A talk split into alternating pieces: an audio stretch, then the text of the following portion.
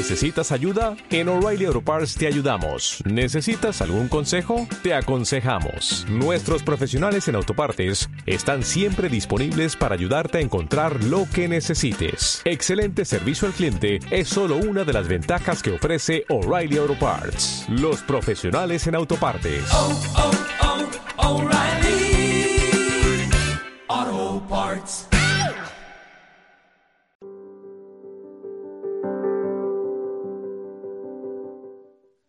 Queremos, hermanos, que eh, los pastores Romo vengan, nos salude la pastora Reyes y el pastor José María nos predique. Adelante, pastora Reyes.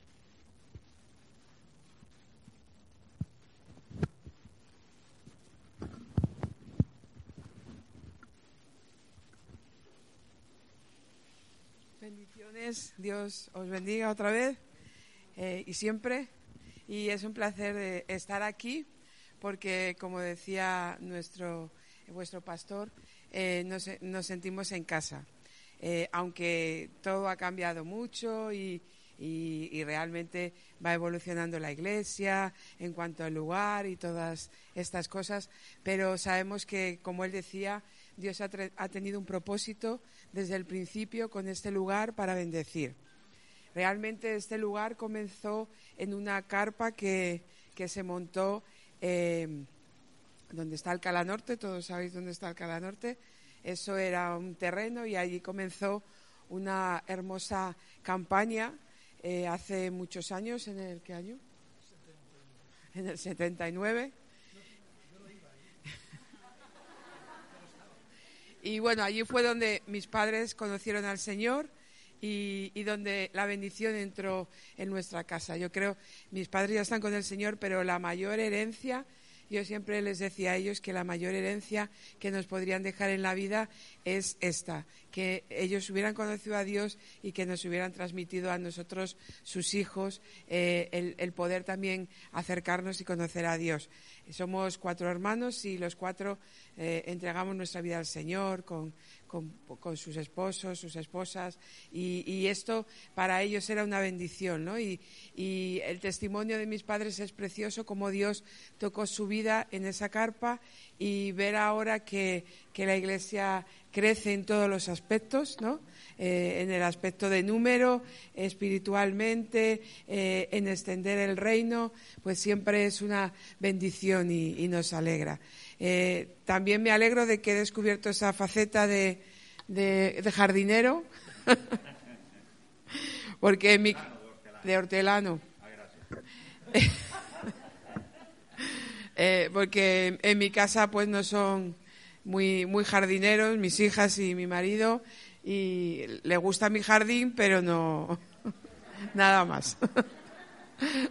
y mis hijas, yo tenía un, un- un árbol en la cocina y el árbol fue creciendo, porque claro, las plantas crecen y se hizo muy grande y ocupaba mucha parte de la cocina.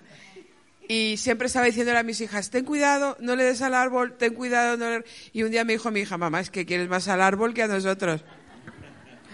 Y les dije, no, no, os quiero por igual. no, quiero más. quiero más a, a- a mi familia que, a, la planta.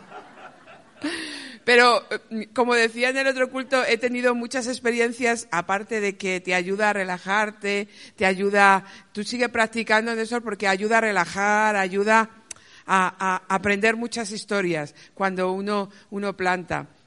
Y yo recuerdo con ese árbol que tenía en la cocina que tuve que tomar una drástica decisión y era sacarlo al jardín porque claro, ya mm, nos íbamos a tener que ir nosotros a hacer la comida y a comer al jardín, porque ya el árbol era tan grande que ocupaba. Mi hija hacía bromas y se asomaba y decía, estamos aquí en la selva, era ya muy grande. Estaba en una maceta, ¿eh? no plantado en el suelo, pero casi. Así que recuerdo cuando yo saqué ese árbol al, jardín, yo sufrí, porque yo decía, ¿qué va a ser de él? Siempre cobijado en mi regazo, aquí en la cocinita y todo eso. Y realmente sufrió. sufrió porque al principio se le empezaron a caer todas las hojitas, muchas hojas, y yo decía, ay Dios mío, se va a morir, ¿no?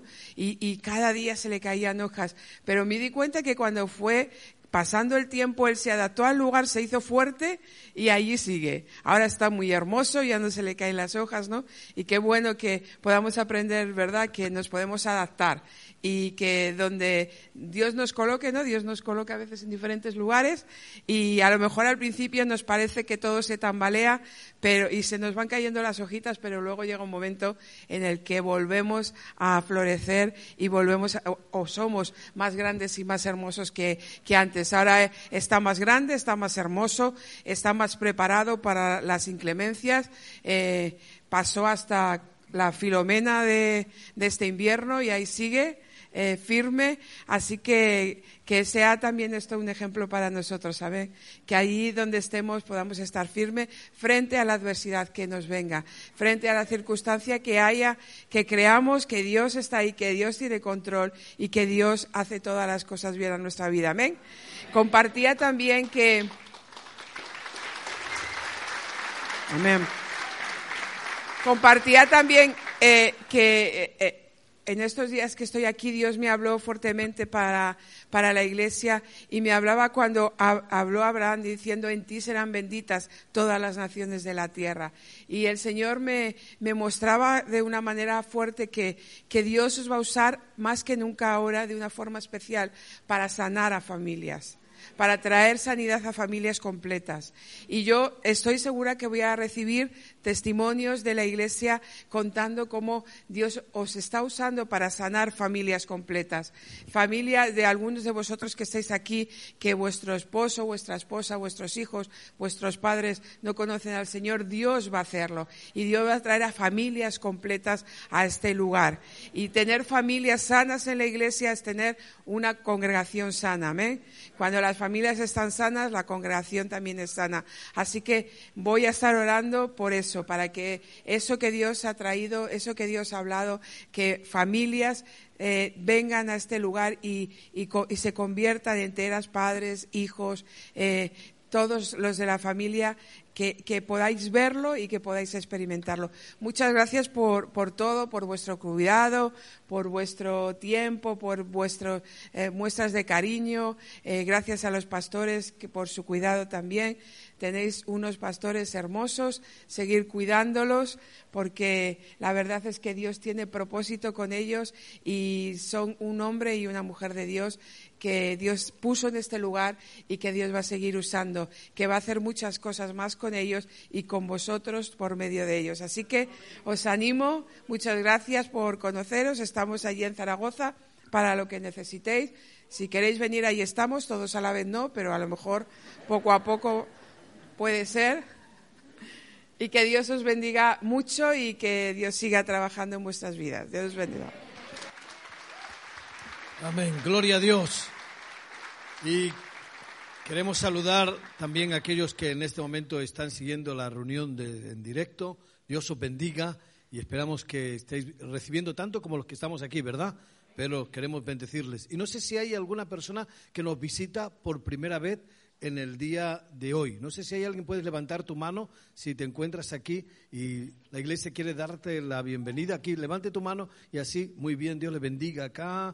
Y no sé si hay alguien más con su mano levantada, seguramente van a acercarse y le van a dar ahí, ¿verdad?, una notita de bendición para que pueda apuntar quizás una petición de oración o recibir lo que tiene. Muy bien, Dios le bendiga. Gloria al Señor y no sé si es por primera vez el que viene, el que tiene la camiseta del Barcelona, qué valiente con la camiseta del Barça estar en Madrid, pero Dios te bendiga, yo también soy de los del Barça, en fin, eh, solamente tocaba eso. Muy bien, gloria a Dios. En fin, aleluya. Reyes y yo eh, nos convertimos al Señor aquí en este lugar el mismo año. Recibimos el bautismo con el Espíritu Santo el mismo día, bajamos a las aguas el mismo día, nos casamos el mismo día, hemos tenido nuestras hijas el mismo día. Y ya solo queda que cuando el Señor venga nos vamos a la vez. ¿Eh? Amén, gloria a Dios. Así que es una historia. Yo sé que, bueno, primeramente, José, eh, Juan Ramón, José Ramón, ya a veces ya te digo Juan Ramón, José Ramón, Ramón. Bien, Elena, Dios bendiga. Muchas gracias. Transmite de nuevo a vuestro equipo todo el trabajo, las atenciones. Bueno, pues uno está bien, estamos bien tratados al equipo aquí. Veo siempre Verónica, la veo allá, vigilante. Eh, no sé si te has puesto ahí un poquito más arriba para marcarme el tiempo. Perfecto. Ya también es peligroso estar aquí bajo aquí porque digo, no habrá una plan y si pum, abajo, ¿no? Como eh, tengo que calcular todo el tema, muy bien. Decir, como antes decía vuestro pastor, que, hemos nacido acá. Yo, yo pensaba en este tiempo, ¿no? Que uno está en la diáspora y que vuelve a su Jerusalén. Qué bueno ver Jerusalén eh, bien eh, pastoreada, bien alimentada, esta iglesia bien eh, dirigida y especialmente bien proyectada también. Gloria a Dios. Amén. Muy bien. Sé que algunos estaréis pidiendo pruebas de que nosotros somos de la casa. Que no basta solamente con palabras. Entonces, yo he traído mis pruebas. Entonces, no sé si hay, hay una foto, eh, podéis ver así. Eh, si van a ponerme aquí la foto del joven que está con pelo, es ahí está. Ese soy yo con pelo, recién entregado al Señor antes de convertirme al Señor era conocido por estos sectores el rata, me llamaban. No voy a explicar hoy por qué era conocido como el rata. Eso, esas bolsas no son de la ofrenda que acabo de salir de un culto de una iglesia. Eh, no, no, son, si se fijan, hay literatura ahí, el coche del pastor y vamos a una campaña, ¿verdad? Eh, una campaña evangelística, el pastor que, comenzamos aquí la obra. Y si se fijan, el frente es precisamente la calle Argos número 13, la puerta del local. Así que espero que esa foto sea una prueba, pero quieren más pruebas. Bien. La segunda prueba, la segunda prueba de que nosotros, bien, ahí está. Ahí está Reyes y un servidor. Eh, y si se fijan, este era ese suelo ese suelo lo, es la parte que estaba acá y lo puso mi suegro. Y yo le dije al pastor, Eduardo Spuller, eh, yo quiero servir al Señor. Y un día él me dijo, ¿quieres servir al Señor? Sí. Y digo, hay unos camiones en la puerta de la iglesia para descargar terrazo. Así que, eh, así que era una manera de enseñarme. Me fue enseñando a servir, eh, ¿verdad? También yo tengo vértigo, yo tengo vértigo, por eso yo podía haber sido perfectamente un chico de 1,90, 1,98, pero yo le dije al Señor, con esto controlo y así me quedé. y el pastor un día me dijo que el que iba a ser mi suegro estaba arriba de este tejado eh, arreglando unas goteras y me dijo, ¿por qué no subes y le ayudas al hermano? Ni le dije que tenía vértigo. Yo quería servir al Señor y yo subí y recuerdo que él de repente debió de notar que tenía vértigo y lo que hacía es que dejaba la herramienta justo al borde, se iba al otro lado y me decía, chico, tráeme la herramienta. Y se iba para allá, cuando se la dejaba allá, se volvía para el otro lado y me decía, chico, la herramienta. Y me tiene que, bueno, Así, así fue como fue curtiéndome para ver. Bueno, cuando uno quiere servir al Señor se enfrenta a muchas situaciones, ¿no? Pero en la segunda prueba nos casamos y ahí justo era lo que era en su momento eh, todo lo que la, eh, la capilla y el altar, en fin, tantas cosas.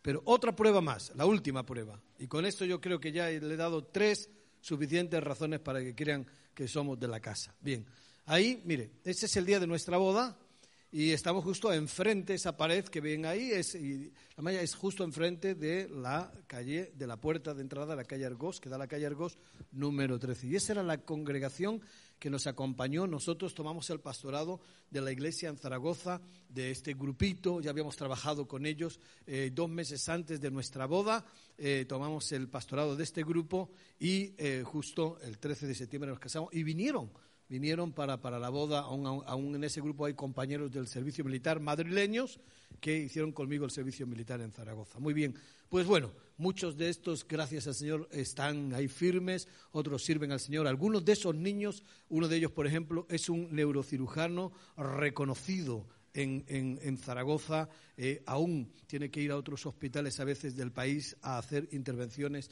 y así van creciendo y uno está siempre agradecido con lo que el Señor hizo. Están los primeros miembros donde la iglesia empezó en una casa. Bueno, prueba suficiente, por favor.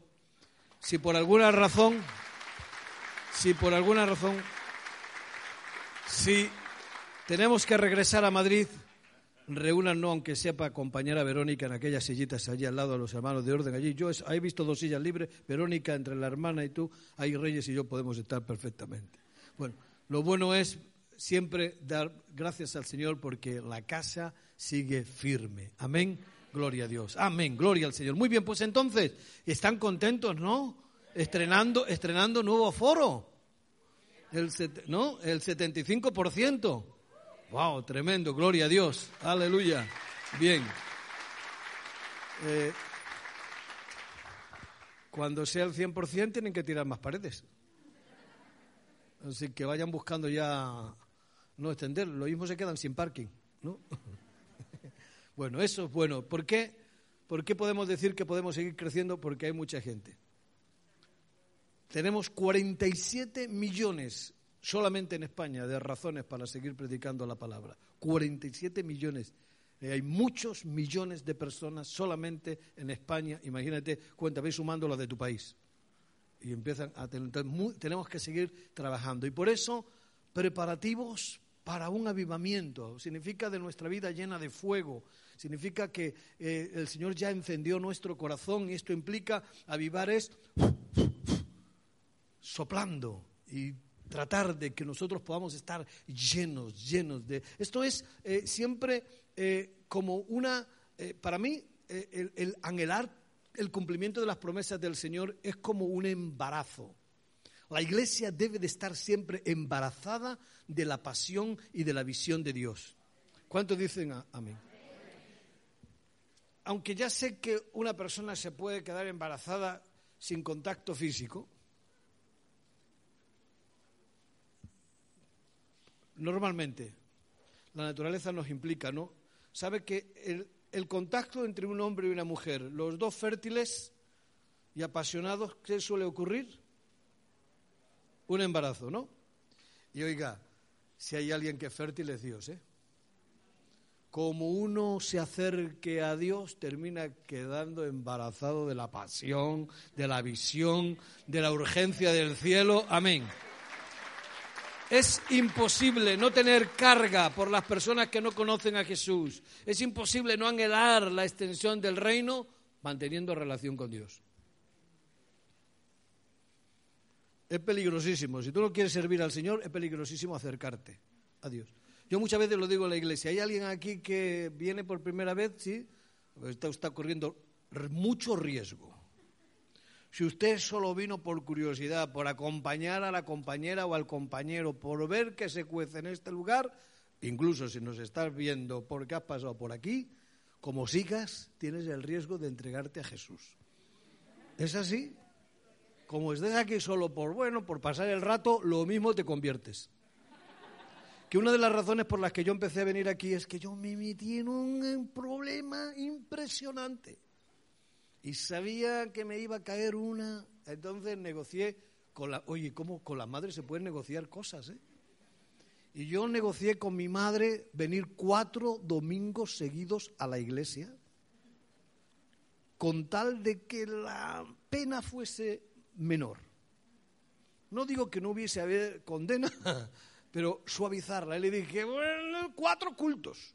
Oye, negoció los cuatro cultos. Y yo vine cuatro cultos y, ¿sabe? Eh, Los hermanos de orden siempre, de verdad, el ministerio siempre hace su trabajo y eh, al menos en aquel tiempo eh, las sillas primeras solían quedar vacías. Pasa ahí joven adelante, yo delante, digo delante atrás. Uno quiere estar atrás, yo siempre aconsejo, quédate detrás por si hay que salir corriendo. Y yo detrás me ponía allí en esa actitud, con otro que fue pastor también. Nos sentábamos detrás y recuerdo que él decía cuando alguien daba testimonio y, y me daba con el codo y dice, a ese le pagan, seguro que le pagan por dar testimonio. Me pagan, a ese le pagan. Pero el día que nos convertimos, yo entregué mi vida al Señor, fui a su casa para decirle que me había entregado al Señor y entonces él me dijo, pues si tú te has entregado yo también, ora por mí. Y oré por él y entregó, hicimos la oración de fe en su casa y luego seguía. Y el día que él dio testimonio, el pastor le dijo, a dar testimonio, él empezó a llorar y dijo, le puedo asegurar que a mí nadie me ha pagado. Amén, lloraba y nadie me ha pagado.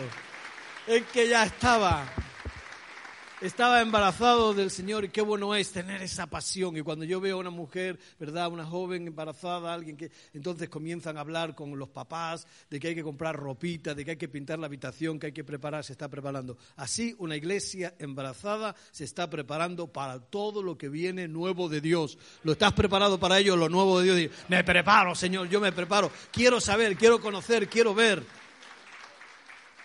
Es que nos estamos haciendo preguntas en estos días y es eh, ¿Cómo vamos a afrontar precisamente este tiempo nuevo? Tiempo nuevo en cuanto a que, ya ven, ya de momento ustedes estrenan a foro. Nosotros el domingo pasado ya podíamos cantar Gloria al Señor, gracias a todo el ministerio que ustedes tienen de adoración, de alabanza. Eh, ayer yo una vez más podía eh, arrodillarme delante de la presencia del Señor en ese tiempo de adoración y, y entre otras cosas, además de estar en la misma presencia, recordaba cuántas veces Reyes y yo lo habíamos hecho también en este lugar quebrado. Te recibimos tantas cosas, tantas palabras del Señor, tanto el Señor nos habló, a veces sorprendentemente. Yo recuerdo una vez que estaba orando y, aquí y, alguien se acercó, oiga, me tocó eh, aquí en, el hombro y empezó a decir cosas sobre nuestra vida, cosas que Dios iba a usar. Y decía tantas cosas que yo pensaba, ese se ha confundido, seguro que estaba, está pensando en otro y bueno, pues también yo le dejo, pero yo uno no podía a veces creer que Dios quiere hacer tantas cosas.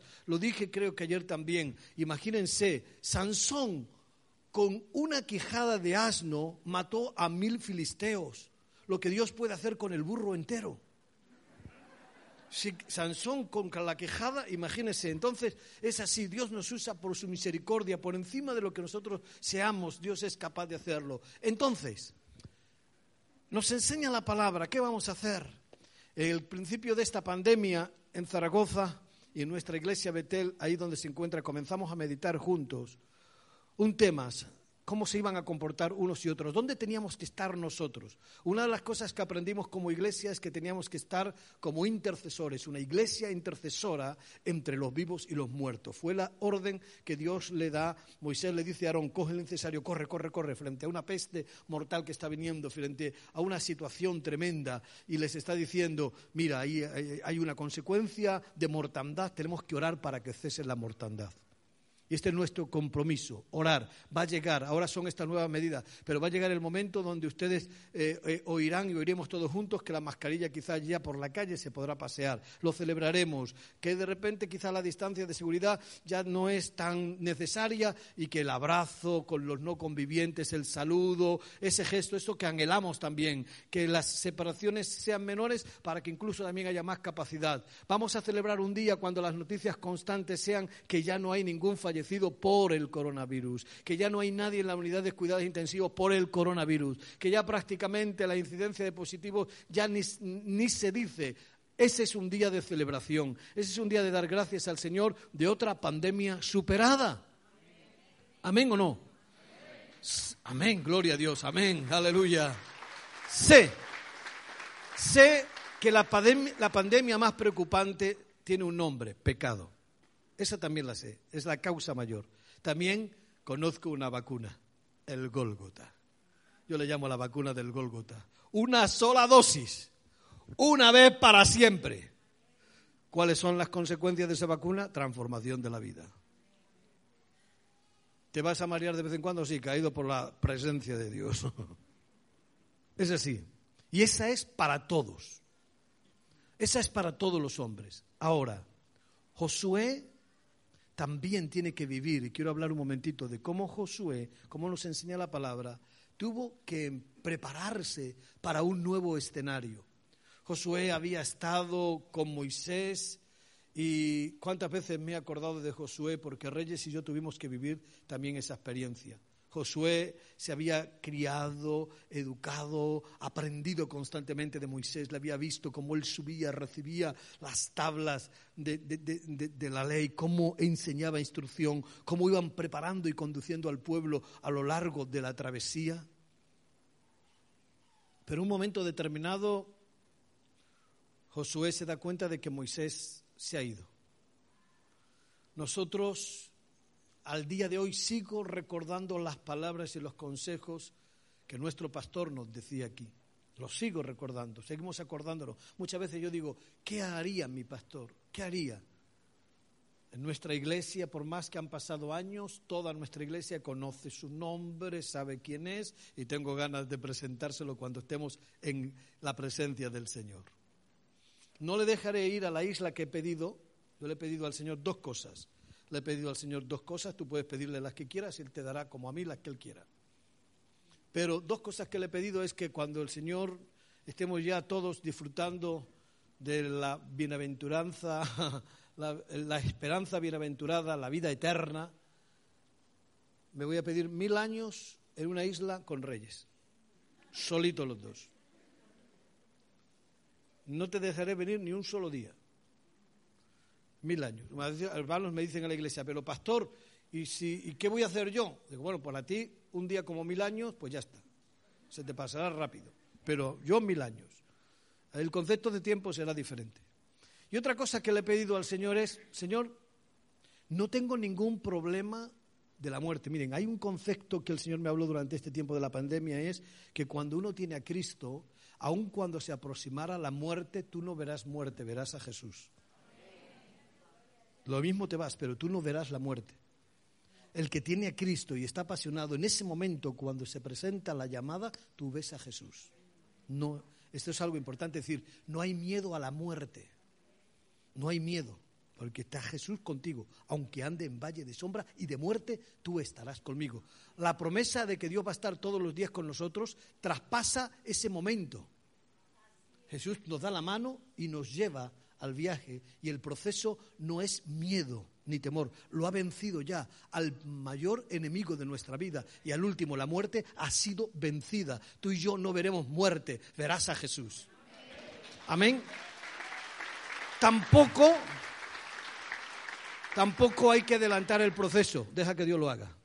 Pero yo le he dicho al Señor, Señor, yo como por pedir, yo no quisiera pasar ni siquiera por ese trance. Yo quiero ser de la generación de los que se van. Aunque tengo vértigo. Me voy. Señor, yo me voy. Yo me quiero ir de esa manera. Si tú me lo permites, quiero ser de la generación. Y Dios hará lo que quiera.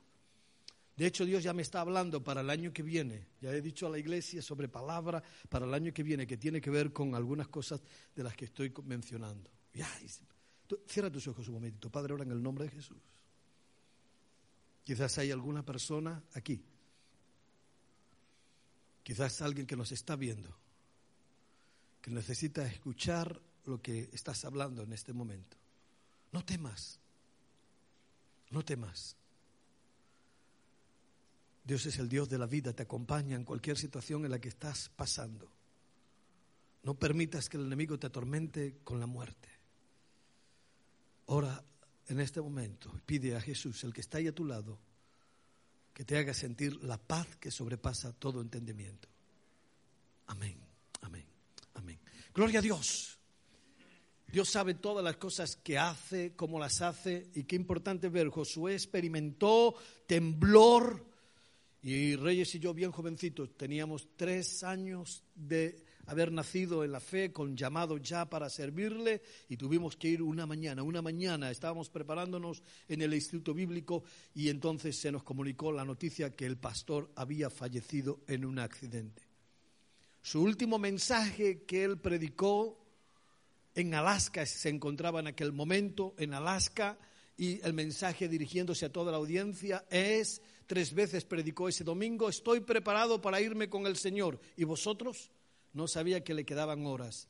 Le había pedido los apuntes de Apocalipsis y Daniel era profesor también en el seminario de escatología. Le pedí los apuntes y me los podía dejar. Me los dejó en una libreta manuscrita por él con todas las enseñanzas y dibujos y me dijo, cuando regrese, mm, me lo devuelves cuando pasó aquella noticia que nos abrumó tanto, tanto dolor, eh, pero comprendiendo que es voluntad del Señor, recuerdo que me dirigí a la esposa, a la pastora, y le dije, pastora, esto eh, es de, de Eduardo.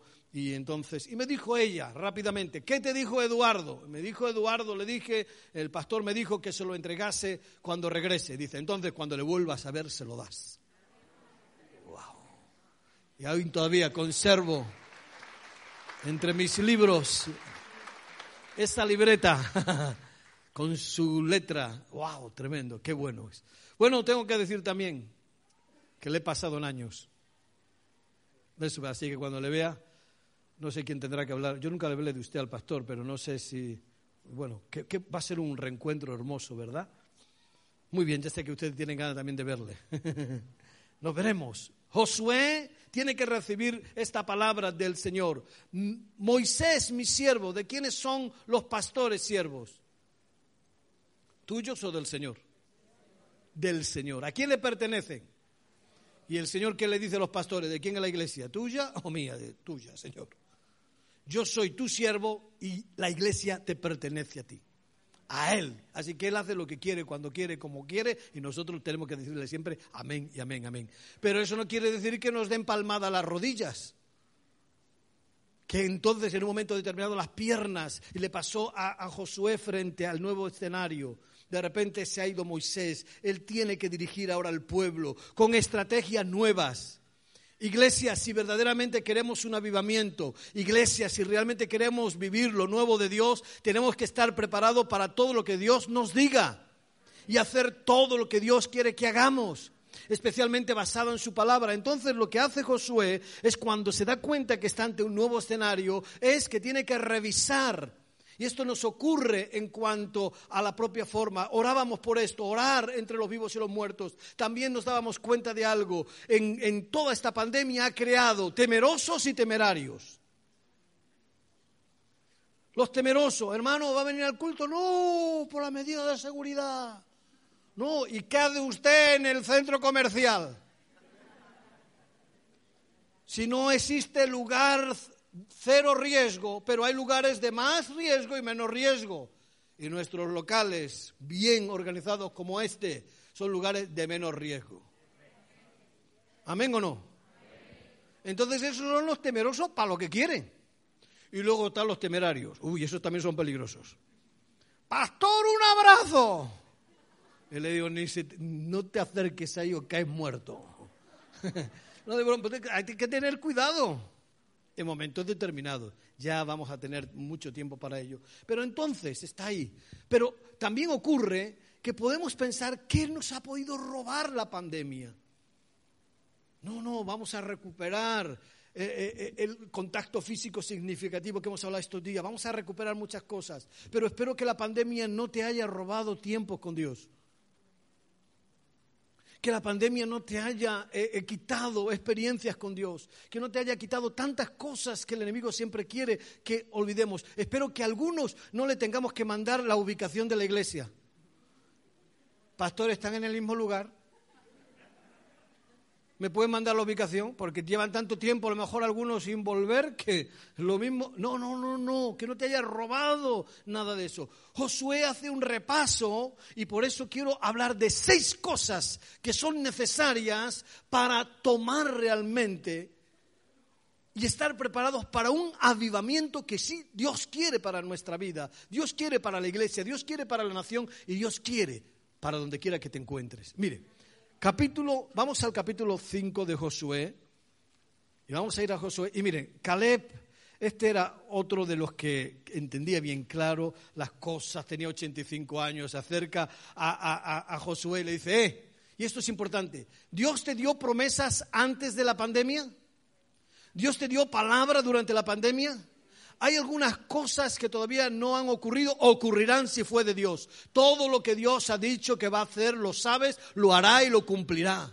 Pero es más, Dios sigue hablando. Dios no se ha quedado mudo durante la pandemia. Dios nos ha hablado, nos ha proyectado, nos ha preparado. Y quizás debe ser la actitud. Cuando algunos preguntan, ¿qué va a ocurrir? Algunos decían, ¿qué va a ocurrir con la iglesia? Mire, yo hay cosas que me han molestado mucho. He orado, evidentemente, cuando decía, eh, la iglesia ha descubierto eh, que, no son cuatro paredes solamente. Que bueno, pues yo no me sentí identificado con eso. Nuestra iglesia siempre ha entendido. De hecho, hemos salido en ocasiones en los periódicos con este título, Una iglesia sin paredes anunciado por los propios periódicos, pero no la pandemia, en otro tiempo, cuando tuvimos que ponernos en una plaza del Pilar, allá, eh, eh, cuando tuvimos que reclamar cosas, cuando estábamos allí haciendo cultos y cultos y cultos, cuando hemos estado en una estación, pero creo que igual que ustedes, a nosotros no nos molestan las paredes, son necesarias estar en el local. Pero no anduvimos como ahora la iglesia va a descubrir las redes. Bueno, yo, hay cosas a veces que se dicen, la iglesia siempre será iglesia. Y la iglesia que Jesús se edifica, escucha, la iglesia que Jesús se edifica se adapta a cualquier situación que le toca vivir. A cualquiera. A cualquiera. Pablo dijo, yo sé vivir en abundancia y en escasez. Pero él prefería la abundancia, ¿eh? Pero sabía vivir. Cuando no, pues venga, a seguir trabajando con las manos para las tiendas. Pero supo vivir en todas las circunstancias. Y de repente le meten en una cárcel y dice, anda, a, este, a esto tampoco, ¿verdad? A este dice, a este no le dejaban ni tocar palmas ni pies, pero dijo, Silas, no nos han tapado con mascarilla, ¿eh? La boca la tenemos sin mascarilla, ¿qué vamos a hacer? Venga, si llega a estar allí, allí le faltaba Néstor, escucha, o anda, que si, si con Pablo y Silas la liaron, si llegas a estar tú con ellos, aquello se cae todas las murallas de Filipos.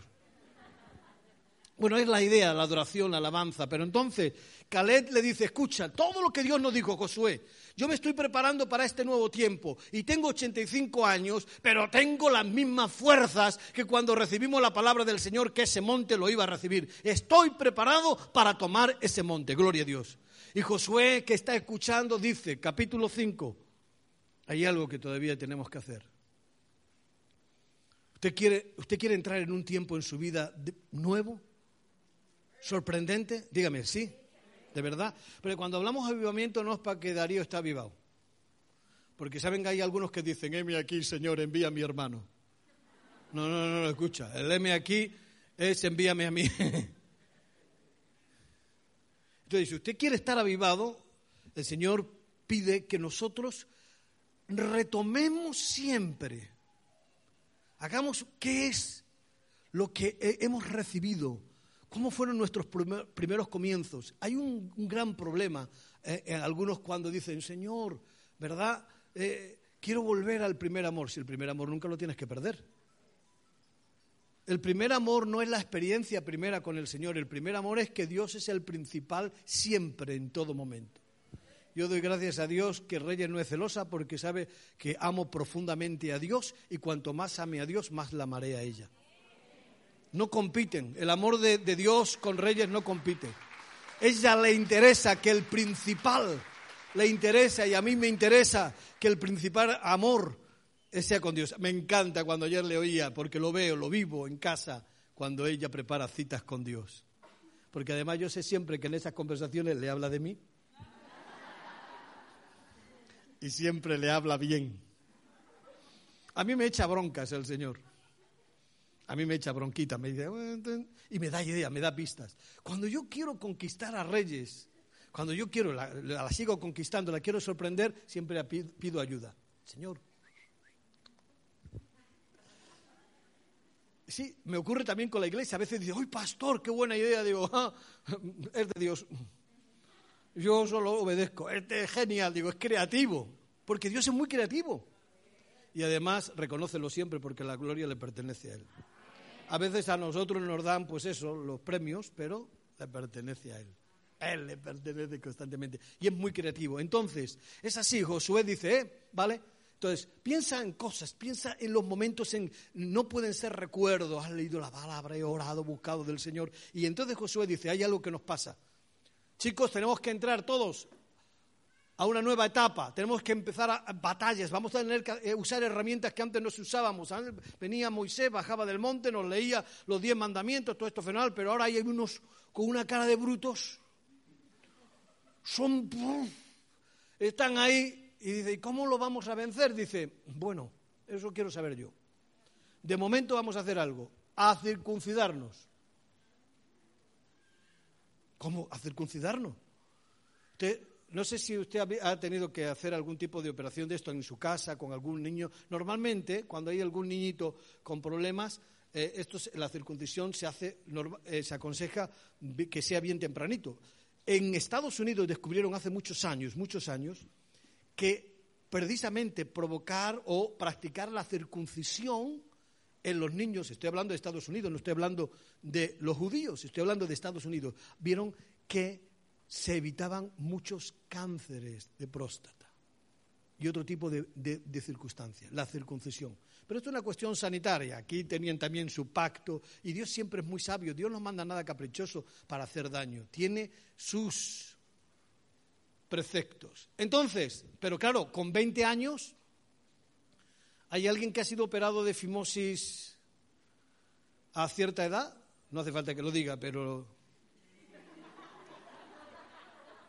Escucha, uno sabe lo que duele y a buen entendedor bastan las palabras. Y el que habla ha tenido que curar hermanos míos operados de mayores. Y me decían, no me hagas daño, qué dolor. Y estos que los están preparando para la conquista, doloridos.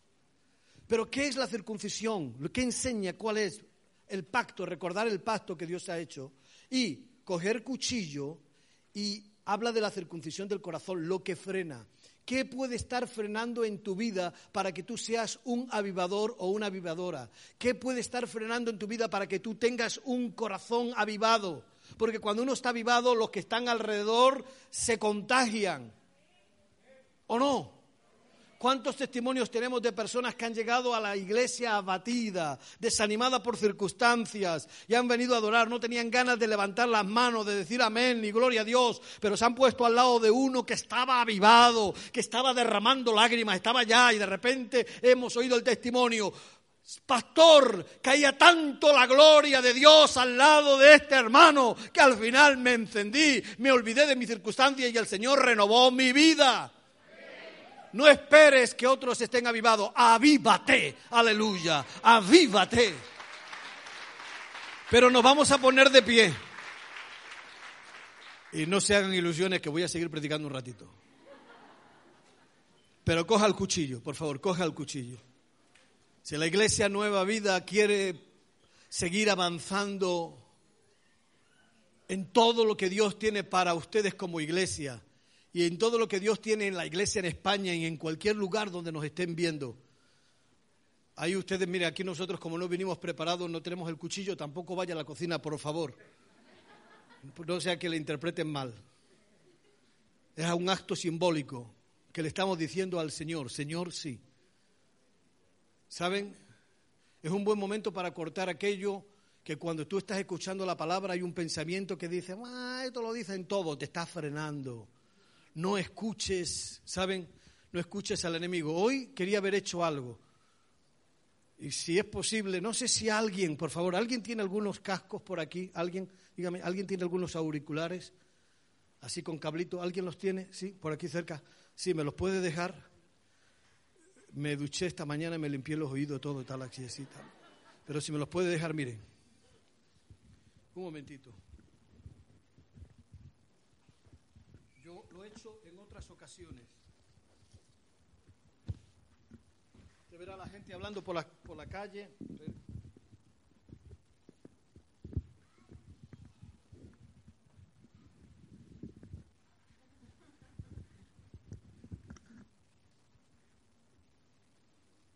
No es una canción tuya, pero... Bueno, se nota que yo no tengo mucha práctica con esto. Débora sí, pero bueno. ¿Por qué digo esto? Porque la fe viene por el oír. La fe viene por el oír, la fe viene por el oír, la fe viene por el oír. Qué bueno sería, ¿verdad?, tener una Biblia, a ver si la sociedad bíblica nos hace Biblia, donde puedes poner también los cascos, vas por la calle, y sé que es el teléfono, que puedes escucharlo, todo lo que quieras, pero la fe viene por el oír. Pero hay gente que tiene fe del diablo, porque es a quien le escucha. Porque depende de lo que uno oiga y a quien oiga, es la fe que tiene. Y a veces tenemos la fe de nuestra propia mente, lo que nos dice, que no puede ser, que yo no consigo, no. Pero dice, la fe viene por el oír y el oír la palabra de Dios. Aleluya. El oír la palabra de Dios. Y cuando uno oye la palabra de Dios, la fe que tiene es la fe de Dios. Wow. Muchas gracias. Pásale gel, pásale de todo, desinfectante de sed. Gloria a Dios. Con su cuchillo, por favor. Tome la decisión de no escuchar pensamientos que le roben la fe, de escuchar pensamientos que le roben la esperanza, de escuchar pensamientos que le roben la palabra de Dios, que le roben la posibilidad de dar pasos, de ser de los calé que dice, hemos pasado por esta travesía, ellos pasaron 40 años del desierto, nosotros estamos ya al borde, a la salida, casi se ve ya quizás la luz en el túnel de esta pandemia, pero debemos de salir tan fuertes como Caleb coja el cuchillo. Lo mismo le duele. Usted sabe delante de Dios que le está frenando. Pensamientos, decisiones, vicios, prácticas que no convienen, conversaciones que no convienen. Tome la autoridad en el nombre de Jesús. Todo aquello que impida un corazón tratado por el mejor cardiólogo, que es Dios. Corte la grosura. Coja el cuchillo haga simbólicamente algún corte y tome la autoridad en el nombre de Jesús.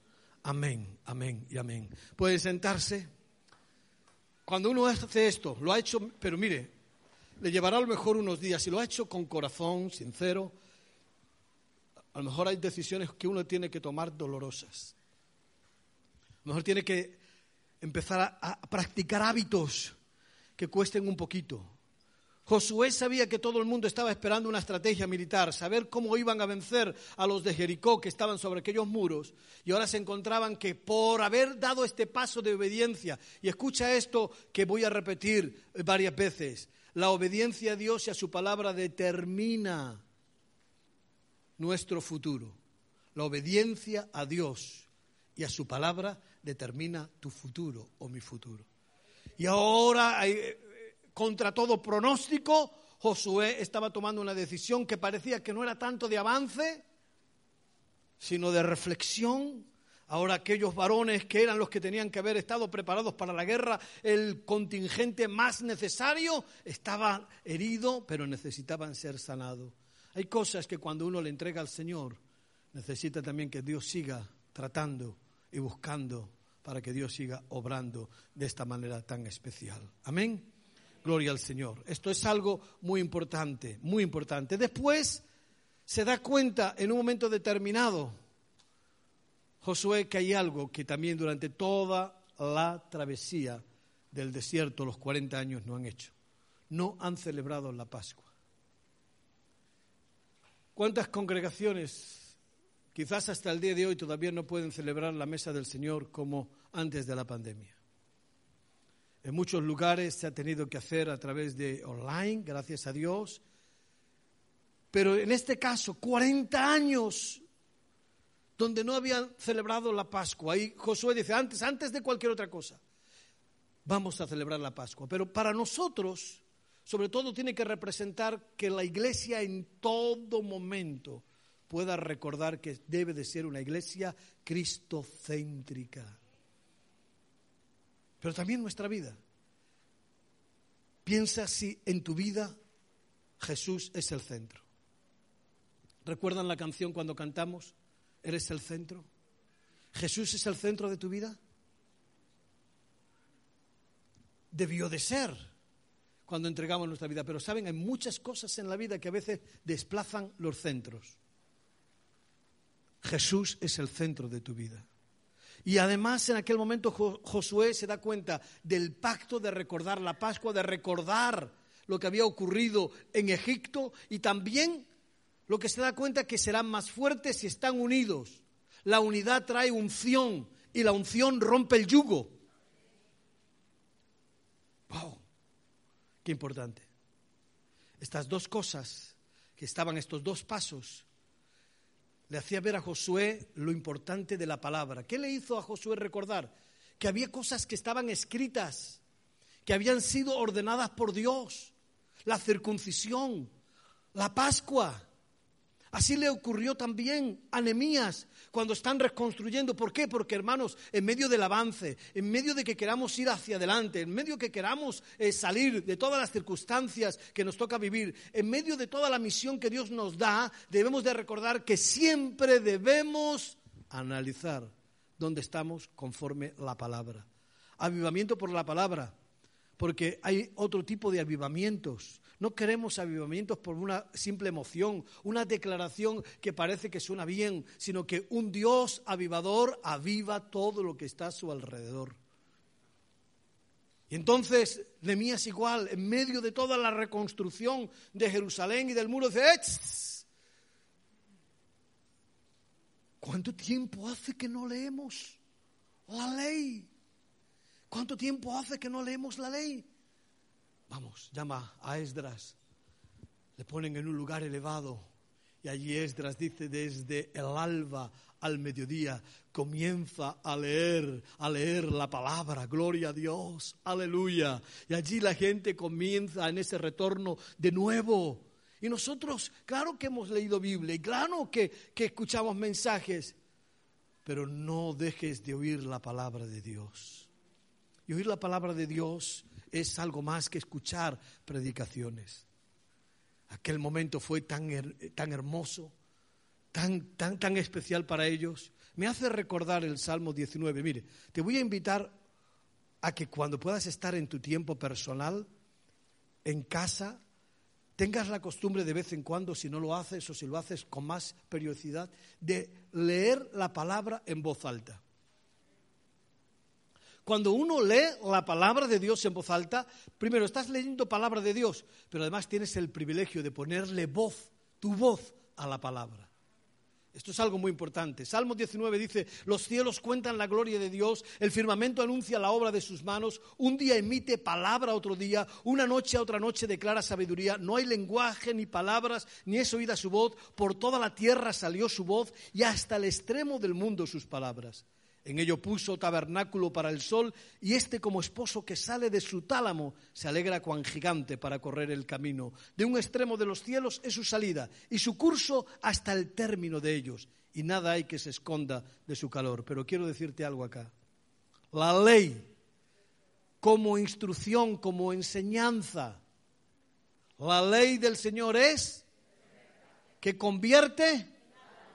Ay, cuánto beneficio nos produce la palabra de Dios. El testimonio del Señor es fiel, que hace sabio al sencillo. Los mandamientos del Señor son rectos, ¿qué? ¿Quieres tener un corazón alegre? Vive bajo los mandamientos. Tenemos una sociedad que está en contra de todos los mandamientos de Dios contradice, lucha contra todos los mandamientos. Pero dice la palabra, los mandamientos del Señor son rectos que alegran el corazón. El precepto del Señor es puro que alumbra a los ojos. El temor del Señor es limpio que permanece para siempre.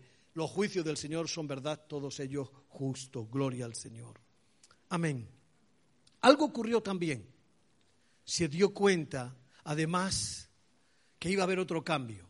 Y escucha, iglesia, este es un cambio también para ti y para mí, en este nuevo tiempo, en esta circunstancia, por nuevos desafíos.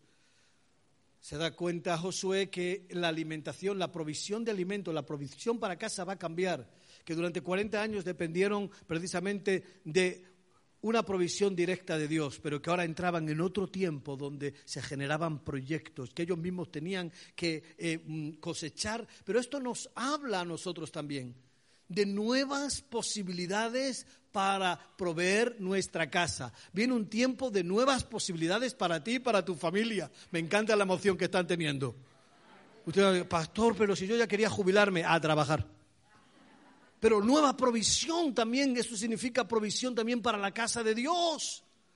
Dios le bendice y usted bendice, Dios le bendice más, porque cada vez que Dios le pide algo se lo multiplica. Yo lo creo, ¿eh? Estos días igual, Yo estoy aquí, pero yo digo, Señor, cada culto una ofrenda. Yo estoy dando, produciendo, produciendo, produciendo. Hace años me dijo un hermano, pastor, tengo que ir hoy a cuatro cultos, ¿en cuál ofrendo de ellos? Digo, depende de la bendición que quieras.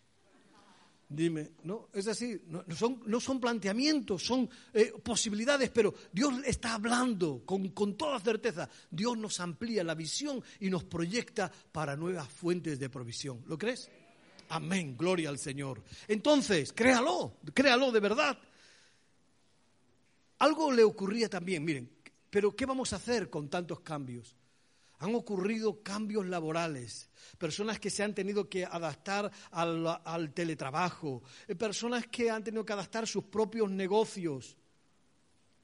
¿Y qué ocurre cuando uno no sabe qué hacer? Josué, ¿saben lo que es estar todo 40 años aprendiendo con alguien leyes en este caso, Moisés tenía mucha experiencia como legislador, pero no tenía apenas experiencia como un estratega militar. Ahora Josué se da cuenta que el gran desafío precisamente es pelear ¿Cómo se consiguen cosas cuando tú te das cuenta en una etapa de tu vida o en una circunstancia, incluso las iglesias, las congregaciones, donde estamos constantemente llamadas a decir, ahora es un nuevo tiempo, y se dicen, y ahora el que no se adapte a las nuevas tecnologías, y ahora el que no se adapte, y cuántos pastores a veces dicen, Dios mío, ¿y qué hago? ¿Qué hago con todo esto? ¿Qué hago? ¿Qué, hago? ¿Sabe lo que tiene que hacer? Es pasar tiempo con Dios.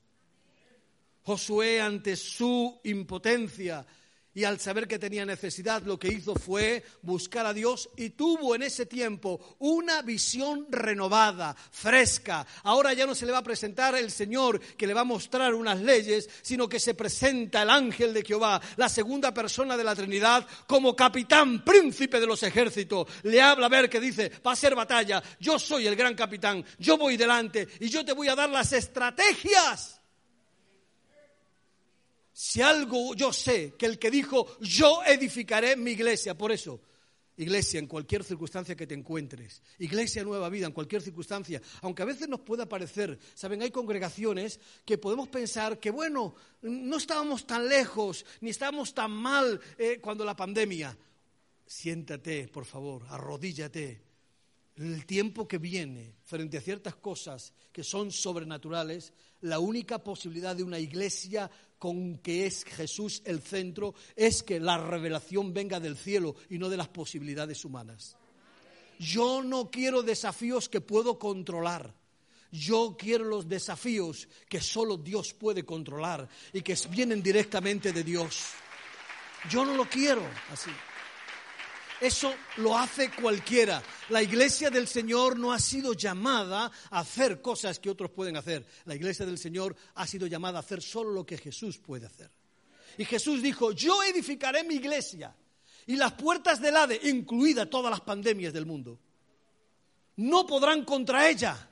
Y entonces Josué se arrodilló, tuvo una visión renovada. Iglesia, cierra tus ojos por un momentito donde estás. Quiero, dile al Señor, quiero una visión renovada. Sorpréndeme, tú también, oh Señor, en este tiempo, año 21, sexto mes del año, el ecuador del año, donde habéis recibido palabra que os ha hablado Avivamiento a través de la oración, avivamiento a través de la alabanza, avivamiento a través de la reconstrucción, avivamiento ahora a través de la palabra. Señor, manifiéstate en este tiempo y muéstranos la visión que el mundo necesita de ti.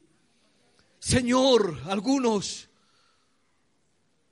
tienen una visión de la iglesia que hemos hecho verles. La visión que tienen algunos, Señor, está tan lejos de lo que tú eres. Ah, Señor, que nosotros podamos tener una visión, no de una experiencia anterior. Te pido, Dios, Señor, que tu visitación sea tan fresca y tan real sobre la iglesia. Que el Cristo que presentamos sea el Cristo actualizado constantemente. El Cristo vivo que sabe también hablar a la generación del siglo XXI. Oh, aleluya, aleluya, aleluya. Y así, hermanos, es lo que hizo entonces Josué. ¿Qué hizo? ¿Qué estaban esperando todos? No entendemos por qué nos hemos tenido circuncidar, por qué no podemos haberlo hecho antes, por qué no podíamos haberlo hecho después. Como nosotros nos hacemos preguntas, ¿por qué Dios no lo podría haber hecho de esta manera? Nada igual. Entonces, después de que ya están un poquito todos sanados, dice, bueno, seguramente Josué vendrá y buscará, nos hará que talemos árboles, cogeremos buenos palos y vamos a tratar de, conseguir eh, eh, eh, algunas máquinas, alguna fabricación y podremos derrotar Jericó. Pero ¿qué viene? ¿Qué es lo que dice? Escucha, si escuchas a Dios, te dará propuestas inteligentes directamente del cielo que no siempre se comprenden planes. Anoche hablamos cómo en circunstancias en Zaragoza frente a ciertas cosas no hace, no hace mucho, nosotros frente a desafíos no nos encontrábamos con ciertos recursos, pero necesitábamos estrategias. Y cuando Dios te da estrategia, la estrategia, mira, la visión trae la provisión y la estrategia la confianza de que la visión llega. Porque te das cuenta que no es una estrategia que viene de ti, Esto es algo tan importante. La gente habla mucho de inteligencia emocional, hablamos estos días de tal, pero hay una inteligencia espiritual y una inteligencia colectiva que viene de Dios. Porque cuando dos se ponen de acuerdo, lo más inteligente en una misma cosa, en el nombre de Jesús. No hay cosa más inteligente que la unidad. Por eso el diablo la ataca tanto. Porque la unidad en Cristo derrota toda estrategia satánica. Y entonces, Él viene y dice, escuche, yo ayer les puedo asegurar que el tiempo de adoración y de alabanza ahí, yo estaba ahí, el Señor me estaba ministrando, hablando, gracias por todo este grupo, yo oía las voces, Dios mío, y yo no distingo tanto lo técnico, ¿saben? Pero hoy lo espiritual lo gasto rápido. Lo técnico para los y está bien, lo técnico es espiritual, ¿eh? Digo yo es que tengo el oído, toda mi familia es musical. Y el Señor dijo, bueno, solo le falta ese, que sea músico, nada. Yo tengo el oído atrofiado. Nada, nada. Me dice, ¿cómo canta? Yo felicito a todo el mundo. Pero a mí, a mí, Néstor, a mí también me invitan a conciertos. Dice, hay una agrupación de sordomudos que quieren oírte cantar. Y yo voy. Y todos son felices, me ven gesticular y se ponen, se emocionan, pero nada más. Mucho más. ¿Qué quiero decir? Pero la adoración. No necesitas tener un oído físico para esto, para participar. Para eso están ese ministerio que nos lleva, que nos introduce, que juntos con ellos participamos. ¡Ay, Dios mío! Y eso es lo que hizo Josué. Venga, vamos a adorar, a alabar, vamos, vamos a dar vuelta, a dar vuelta. Estrategias. ¿Cómo estaba Jericó cerrada? No sé cómo está tu vida. ¿Tu vida está abierta para esto?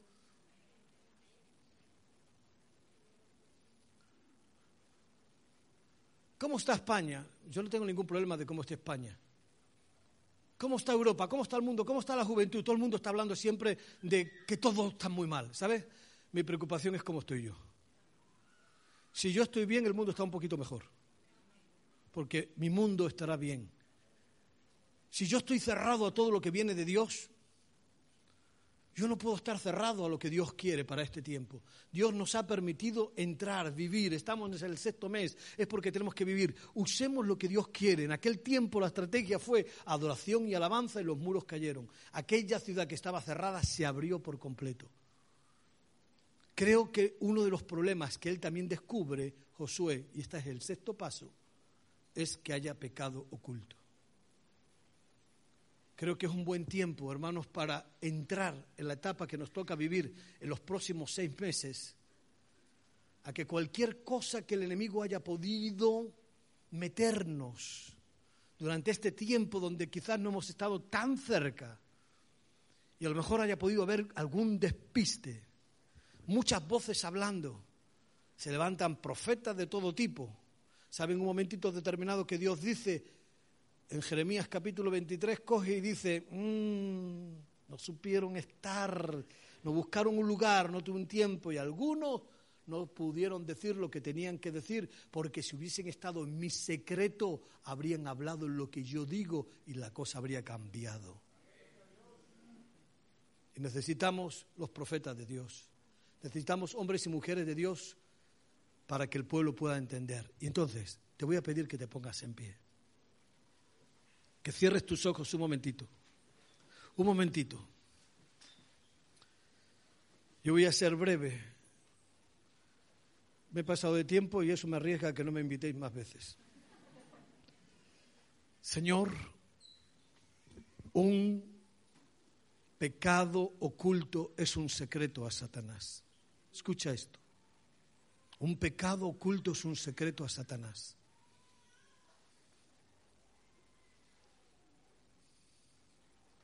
El enemigo viene y nos dice que lo vamos a combatir, que lo vamos a superar, que no lo confesemos porque luego vendrán consecuencias peores. Pero esos pactos con el enemigo no es porque quiere tu santidad, no quiere tu bienestar. Esas cosas que nos hace restarle menos importancia, por muy pequeñito que te parezca, el enemigo lo quiere usar para que en su momento Él lo pueda usar contra ti, en el momento más delicado, más perjudicial para tu vida. El pecado oculto es un secreto a Satanás y Satanás no guarda secretos a nadie. Se aprovecha de esas debilidades. Y cuando el Señor viene y habla nuestra vida y nos muestra que hay cosas que no solamente si no las cortamos, confesamos, no solamente nos perjudicarán, también perjudicarán a nuestra familia y perjudicarán a la iglesia. Es el momento, mira, de que tú con Dios determines que para todo lo que Dios quiere, para todo lo que Dios quiere como iglesia, no haya nada en tu vida que te pueda frenar que te pueda paralizar, que te pueda angustiar, sino todo lo contrario, todo lo contrario, que seas de la generación de que cree que la obediencia a Dios y su palabra determina el futuro, ¿lo crees? Aleluya, aleluya. Yo estoy orando que el Espíritu Santo siga obrando esta mañana como Él quiere sobre tu vida. Josué llegó a reunir a su familia, sabiendo y les dijo tantas veces en su último discurso en el capítulo 24, les dijo, no ha faltado el Señor en ni una sola palabra, superó las batallas, entró en ese nuevo escenario. Y yo estoy convencido que todo lo que Dios tiene para ti, para la iglesia Nueva Vida, al final de este año, en diciembre, cuando podáis repasar la palabra por palabra de cada mes, recordando las dificultades que ha habido también en el camino. Cuando el Señor os habló en el año 20 de misión posible, cuando todo parecía un imposible. Este año en, avivados por la palabra y avivamiento por la palabra. Recordando de nuevo lo mismo que le ocurrió a Josué, ni ha faltado a una sola palabra, ¿lo crees? Estás en el mes de junio y puedes decir, Dios cumplirá todo en mi vida. Lo cumplirá, Señor. Dios cumplirá todo lo que ha dicho a la iglesia, nueva vida. Dios cumplirá todo lo que ha dicho al cuerpo pastoral. Lo hará.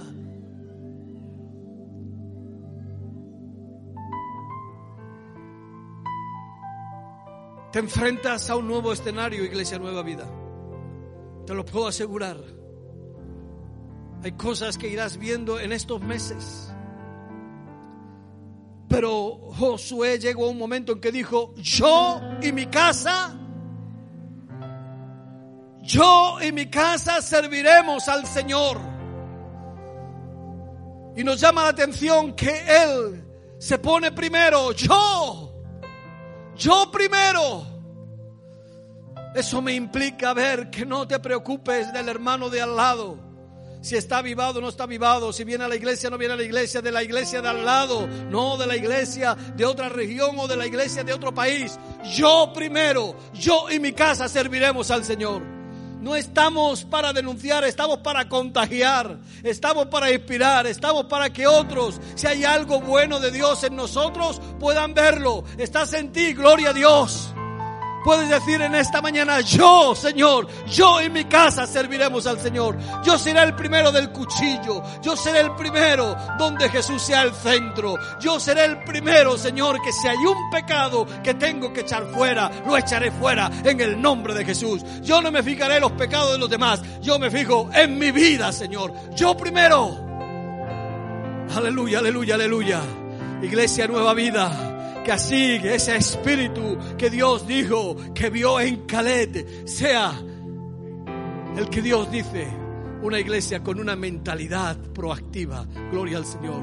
Una iglesia con un espíritu de desafíos, aleluya. Una iglesia significativa, una iglesia trascendente, una iglesia que se proyecta a lo bueno y a lo nuevo de Dios. Levanta tu mano conmigo ahora en el nombre de Jesús.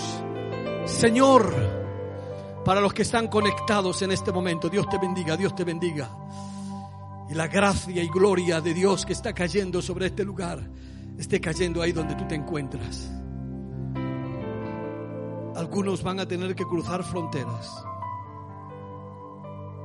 Señor, algunos van a tener que experimentar cambios de domicilio. Para algunos el nuevo escenario es dar un paso adelante después de su formación bíblica para decir, heme aquí, yo estoy dispuesto a servirte. Algunos habéis sido llamados a tomar ese tiempo para servir al Señor con excelencia. Hay cosas que el Señor te dijo en esta pandemia cuando estabas en tu cama, cuando estabas en la habitación, en los momentos donde le pediste una palabra, que hay una persona que Dios te está recordando, sé que estás aquí, te está recordando que te habló, te dijo, te acompañó en el momento de tu desesperación. Esta mañana te recuerda que te acompañará en esta nueva etapa de tu vida. Te lo dijo. Aleluya. Aleluya. Pero yo creo que esta mañana toda la iglesia nos está diciendo, como estuve con Josué, estaré contigo. Esfuérzate, no temas, día y noche. Nunca te apartes de la palabra de Dios. Y todo lo que hagas prosperará, prosperará. Aleluya. Gloria a Dios. Aleluya.